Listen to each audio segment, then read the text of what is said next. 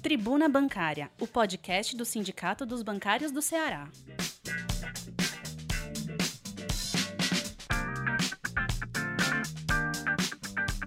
Olá, colega bancária. Olá, colega bancário. Mais uma vez a gente vem trazendo esse podcast do Sindicato dos Bancários do Estado do Ceará com notícias da nossa última tribuna e mais algumas informações. Nossa tribuna que já está circulando em meio digital é a de 1650 de 1 a 6 de fevereiro de 2021. Eu sou José Eduardo, secretário de comunicação do Sindicato dos Bancários do Ceará.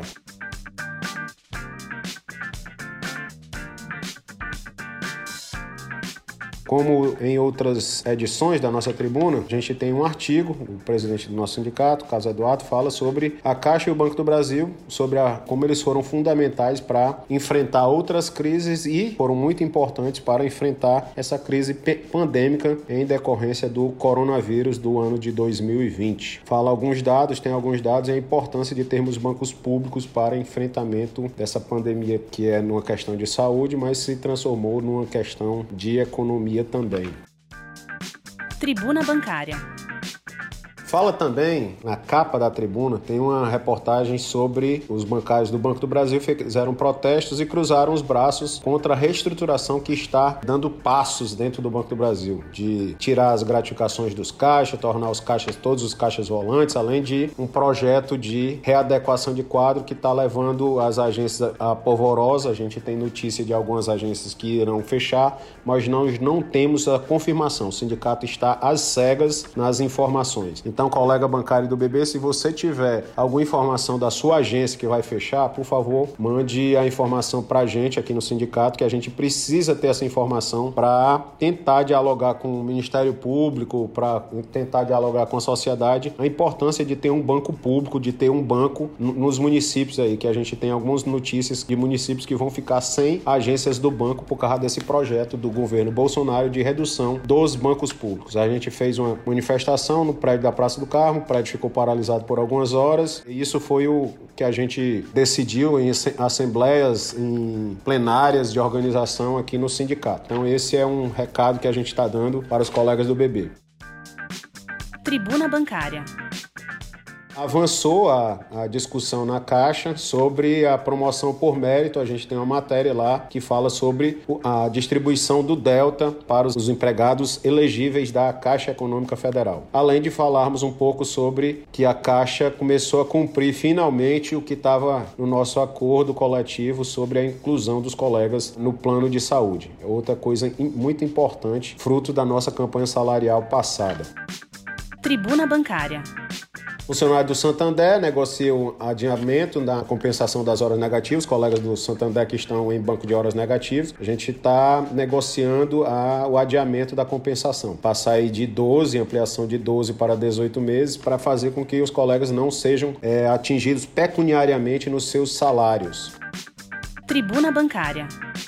Funcionários do Itaú conquistam reajuste no programa Bolsa Auxílio Educação. Tem uma, uma, reportagem aqui e também tem uma reportagem da entrega dos nossos contemplados com o nosso programa de sindicalização ainda feitos do ano de 2020. A gente começou a entregar lá motos, já entregou várias televisões. Então foi um, uma campanha vitoriosa em que a gente afirmou e continua afirmando que o sindicato é importante porque tem vários e a filiação é muito importante, portanto, continue se filiando, você bancário, você bancária. Muito importante a sua participação. Lembre-se bem, o sindicato somos todos nós.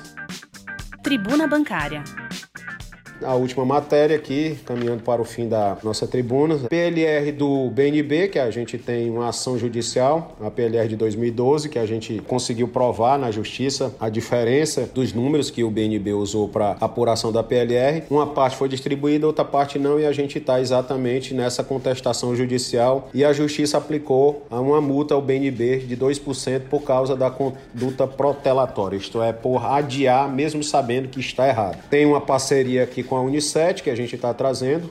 Nossos convênios estão disponíveis no nosso site do Sindicato dos Bancários. E é importante essa parceria nesse momento de início de ano, de faculdade, de colégio. Todas essas parcerias tem lá no nosso site e no nosso app Baixa o nosso app que também tem lá a parte de convênios. Eu estive presente, eu, José Eduardo, estive presente virtualmente numa reunião que, em que a gente conseguiu mais uma liberação dos processos de anuênio do Banco do Brasil. A gente apagou mais de 1.300 colegas, uma quantia bem superior a 20 milhões que a gente conseguiu resgatar para os bolsos dos verdadeiros donos, que são os bancários. E a gente traz a matéria de atualização, informando vários colegas, foram 19 nesse processo, mas a gente já passou por mais de 1.300 colegas em que a gente conseguiu entregar os valores devidos aos colegas. Tem ações que ainda estão em andamento, assim como tem ações que já chegaram ao final. Também tem ações que finalizaram por acordos. Então tem tudo isso acontecendo nesse, nesse processo do anuênio. Essa é a nossa tribuna. Tribuna Bancária. Mas para finalizar, a gente também tem algumas coisas em andamento. No dia 2 de fevereiro agora, a gente teve uma, já estou trazendo um, uma antecipação do que a gente vai também falar, já está no nosso site, mas um spoiler aí da, daquilo que a gente tratou na reunião com a FENABAN. A primeira reunião do ano, aconteceu em 2 de fevereiro. A gente cobrou a vacina, né, para os bancários, já que eles são, já que a gente está atendendo a população, a gente estaria lá nos grupos diferenciados para ter os calendários de vacinação. Apesar de sabermos que o governo federal, infelizmente, agiu com irresponsabilidade e não temos vacina para todos, nem mesmo dos grupos prioritários. Protocolo de saúde e a gente, na nossa visão, a importância de manter os grupos e retornar as pessoas que forem possíveis para o home office, já que no home office o bancário seria um pouquinho mais protegido por estar num ambiente mais conhecido dele e a gente apresentou essas demandas da categoria. A gente conseguiu, ao final da negociação, restaurar restaurar aquele núcleo que a gente tinha de núcleo de crise, até porque a gente já tem notícia de algumas bases em que estão enfrentando a nova cepa do, do coronavírus e a FENABAN está preocupada porque, pelo menos demonstrou na negociação, de que bancários já foram atingidos pela nova cepa em algumas regiões do Brasil. Ah, falaram também, a FENABAN falou sobre o investimento que eles fizeram, ah, mesmo no, no programa lá de, de vacinação brasileiro, com investimentos de, é, diretos, eles falaram, fizeram lá a propaganda deles, disseram que utilizaram mais de 370 milhões só para vacina,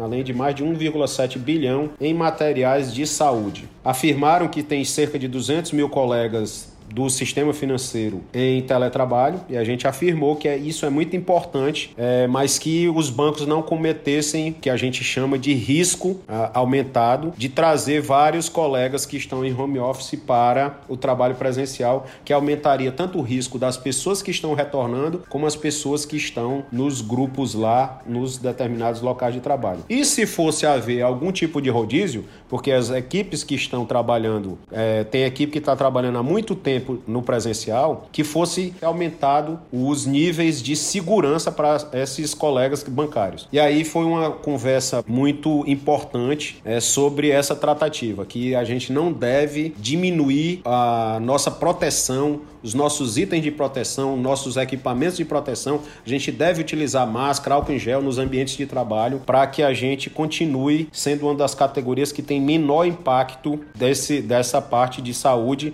principalmente quanto quanto ao coronavírus. Isso são índices que o Ministério da Saúde está medindo e que a FENABAN também tem algumas aferições. E a gente também visualiza isso de acordo com o que a gente vê comentários de outras categorias.